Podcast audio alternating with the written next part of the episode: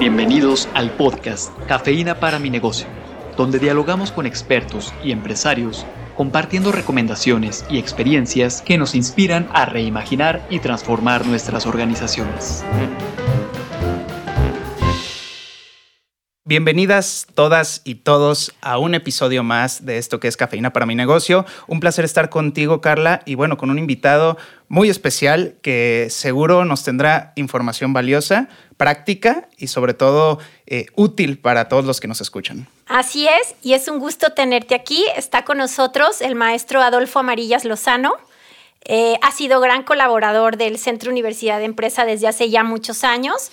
Y un placer, Adolfo, eh, platicábamos hace un momento antes de comenzar con este episodio, ¿cuál sería este ABC y estos mínimos indispensables legales que un emprendimiento, un pequeño negocio, hasta alguien que quiere emprender de manera colectiva, que es algo que creo que tú conoces, tendría que tener y cuidar como para que el proceso, ya sea de estabilización de una empresa o de crecimiento porque es pequeña y apenas va este, avanzando, tendría que cuidar en términos legales. Muchas gracias por su invitación, primero que nada. Este, gracias a la audiencia de Cafeína para mi negocio. Es muy interesante lo que me platicas, Carla. Em, yo creo que hay que ver la empresa como un todo y a partir de ahí ver las distintas relaciones jurídicas que se realizan. Por ejemplo, la relación jurídica que hay con tus socios, entonces a esa parte se le llama derecho corporativo. Y esa parte, pues, es la principal en un negocio. Habla de tener un acta constitutiva, de tener eh, las, tus acciones, tu libro de registro de acciones, tus demás documentos que te acreditan como socio dentro de una sociedad. Entonces ese sería como un primer paso. Pero también tienes relaciones con tus proveedores y con tus clientes y a ese se le llama el derecho comercial. Y para poder vender correctamente, pues tienes que prepararte y tener documentación adecuada para que puedas cobrar si das crédito o para que realmente si otorgas algún servicio, pues puedas tener la certeza de que se te va a cubrir tu, respectivo pago. Lo mismo con los proveedores, porque muchos proveedores quedan mal, entonces tener la contratación adecuada para obtener mejores precios, para poder este, exigirles los derechos que te corresponden o los productos respectivos. Y ese es el derecho comercial, entonces hay que preparar la documentación documentación. También tienes empleados y al tener empleados, bueno, empiezas con el derecho laboral. Y entonces hay que tener adecuadamente las relaciones laborales que estén correctamente establecidas, ¿no? Y tener tu contrato de trabajo, tu contrato colectivo de trabajo, tener los, los recibos respectivos de horas extras y las demás relaciones laborales que correspondan, las demás obligaciones laborales. También tienes derechos con, con la autoridad y entonces tienes una, este, una, necesitas una licencia municipal para poder establecer tu negocio. Y bueno, pues esa parte también la tienes que atender. También, por ejemplo, con, con la autoridad vas a tener una marca, este... pues esa parte es, creo que es indispensable, es indispensable que la regularices para que hagas pasos firmes en tu negocio. Entonces, bueno, depende de las relaciones que vas a ir teniendo, vas a ir, vas a ir realizando tu negocio, ¿verdad? Este, en forma correcta en este sentido, Adolfo, y con la intención de, poder dar estos primeros pasitos, porque de pronto tanta información seguramente abruma a más de uno y una, ¿no? Decir, bueno, ¿por dónde empiezo? Y seguramente, y desde tu conocimiento también, pues no es que un documento sea más importante que el otro, todos son importantes en el proceso, pero seguramente en estos pasos iniciales hablabas de, bueno, la relación con mis socios, ¿no? ¿Qué tipo de documentos, qué tipo de, de estrategias desde el punto de vista legal? Tendría que empezar a trabajar para tener esa certeza de que, a ver, estoy construyendo un proyecto sólido y son los primeros pasitos para sentir esta tranquilidad, porque al final, más que un costo, es una inversión. Es algo necesario, vas a meter dinero y te vas a asociar con alguien, pues hay que cuidar tu, inversión. Mira, em, vamos partiendo de, uno. En ocasiones no, el negocio lo hace una sola persona y es un solo emprendedor, entonces no necesitas asociarte ni constituir ninguna sociedad para poder empezar tu propio negocio, ¿no? Te, te darás de alta en el régimen fiscal que corresponda, persona física con actividad empresarial y podrás empezar a trabajar. ¿Qué riesgos hay? Bueno, pues que también tu patrimonio está en riesgo. No hay ninguna figura jurídica que te proteja tu patrimonio. Eres tú en lo personal, entonces si tú este, no te va bien en tu negocio, pues pones en riesgo tu patrimonio personal que ya tienes. ¿Ok? La, entonces, ¿puedes constituir una sociedad ah, siendo una sola persona? Sí, sí se puede. Hay, eh, este, hay figuras jurídicas para poderlo hacer. En la realidad no son tan prácticas. Eh, em, em, a mí me gusta, ya que hay más, eh, más empresas, más, digo, más personas involucradas, entonces es momento para constituir sociedades, hasta, hasta el propio nombre lo dice, sociedades, bueno, o asociaciones, demás. Bueno, ya son, son más, ¿no? Entonces, bueno, hay quienes me dicen, oye, ¿y si no funciona el negocio? Es que no sabemos si va a funcionar o no va a funcionar. Hay otras figuras jurídicas. En el Código de Comercio está el contrato de asociación en participación. Para fines fiscales, eh, y lo aclaro muy bien, se deben de, inscribir en este, dar de alta en Hacienda, pero en la realidad, sin que lo des de alta en Hacienda, este, que sí es una obligación, sí puedes trabajar con, con este tipo de documentos. Son, son para muy pequeños negocios que vamos a empezar a iniciar. Si no funcionan rápidamente, lo echamos para atrás y se acabó y, y, nos dividimos las cosas como estaban.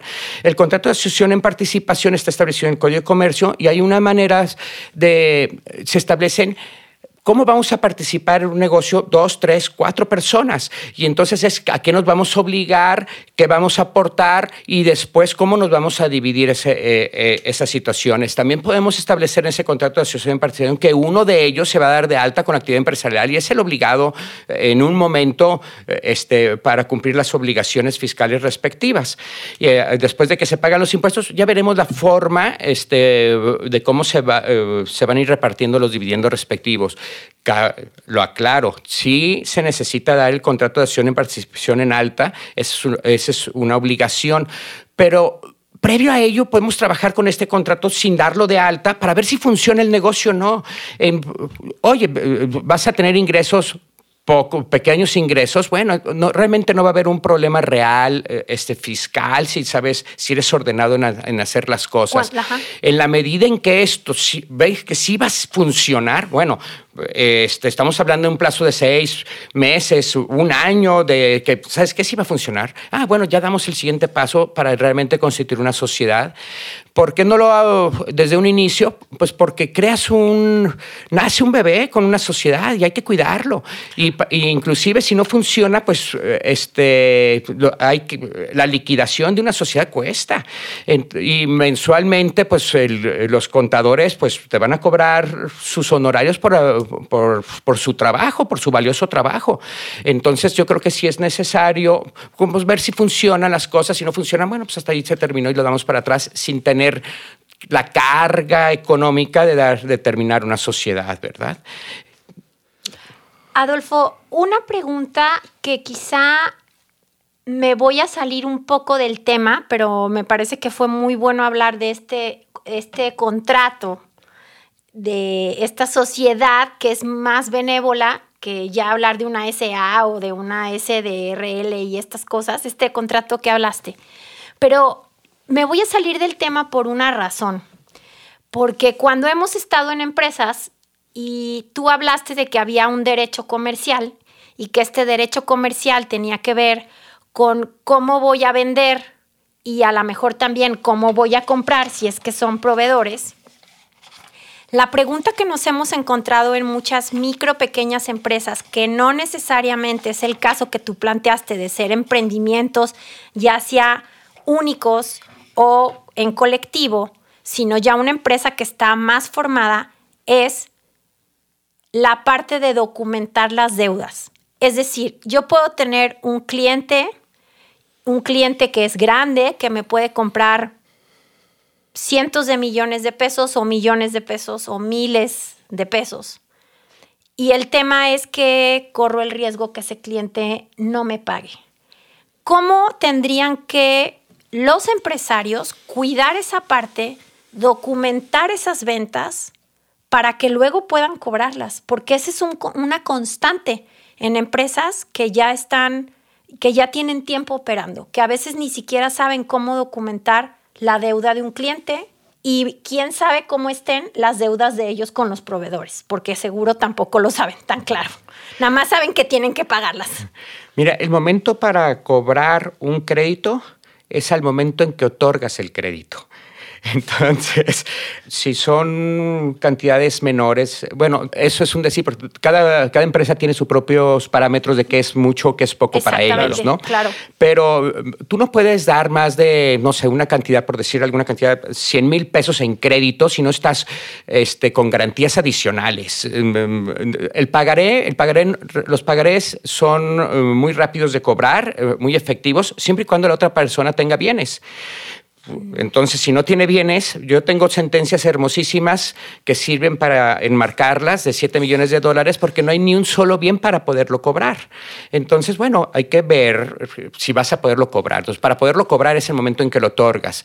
Entonces, es ¿con qué me vas a responder? ¿Tienes bienes o no tienes bienes?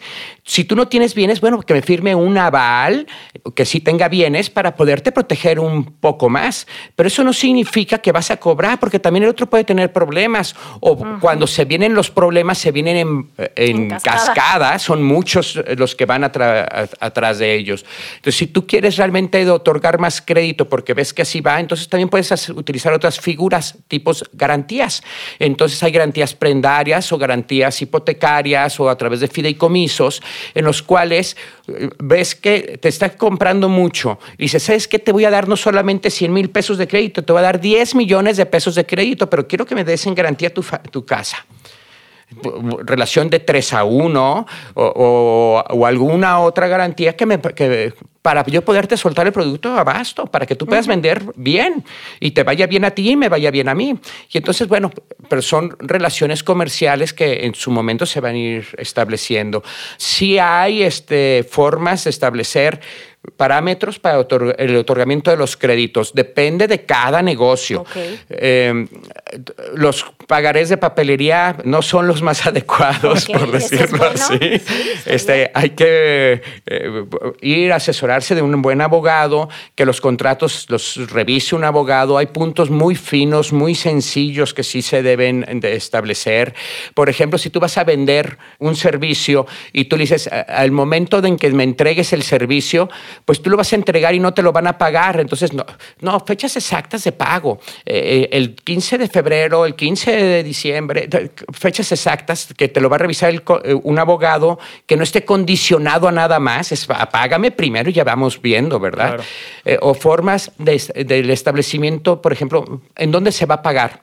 Si tú pones que es en tu domicilio, ah, él, tiene obligación de pagar el 15 de febrero en tu domicilio. Pero si tú lo pones en el domicilio de la otra parte y no te paga, tienes que ir con un notario a requerirlo de pago. Y eso simple hecho ya te costó 15 mil pesos la certificación de hechos del notario. Y le ibas a cobrar 8 y le ibas a cobrar 8. Entonces es eh, el honorario del abogado sí vale la pena este, que ahí sí se, se paga solo.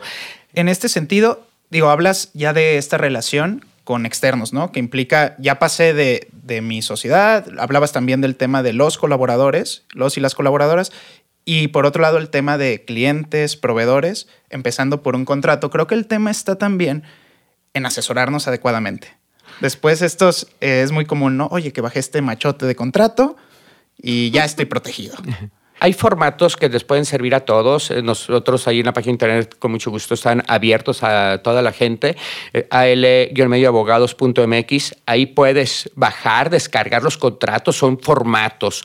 Pero yo sí recomiendo un contrato a la medida. La medida es contrata al abogado que te dé una asesoría adecuada y te va a hacer un contrato a tu medida. Cada empresario, cada comerciante son personas que necesitan o requieren cuestiones distintas. Entonces sí vale la pena ese contrato. Yo así como para concluir en esta, en esta parte, yo, yo sí recomendaría, bueno, Primero, este, si van a ir escalonado un contrato en participación, a mí sí, me gustan. Después, ahora sí aventarte a una, a una constitución de una sociedad y en relación a los contratos, este, son indispensables primero con tus clientes, con tus proveedores, para que puedas realmente cobrar. Adolfo, creo que ha sido un gusto tenerte por aquí. Muchísimas gracias por habernos acompañado. Gracias, Adolfo. No, un gusto a ustedes. Este, saludos a todos. La cafeína comienza a hacer efecto. Compártanos sus impresiones en la sección de podcast de nuestro sitio web universidadempresa.iteso.mx.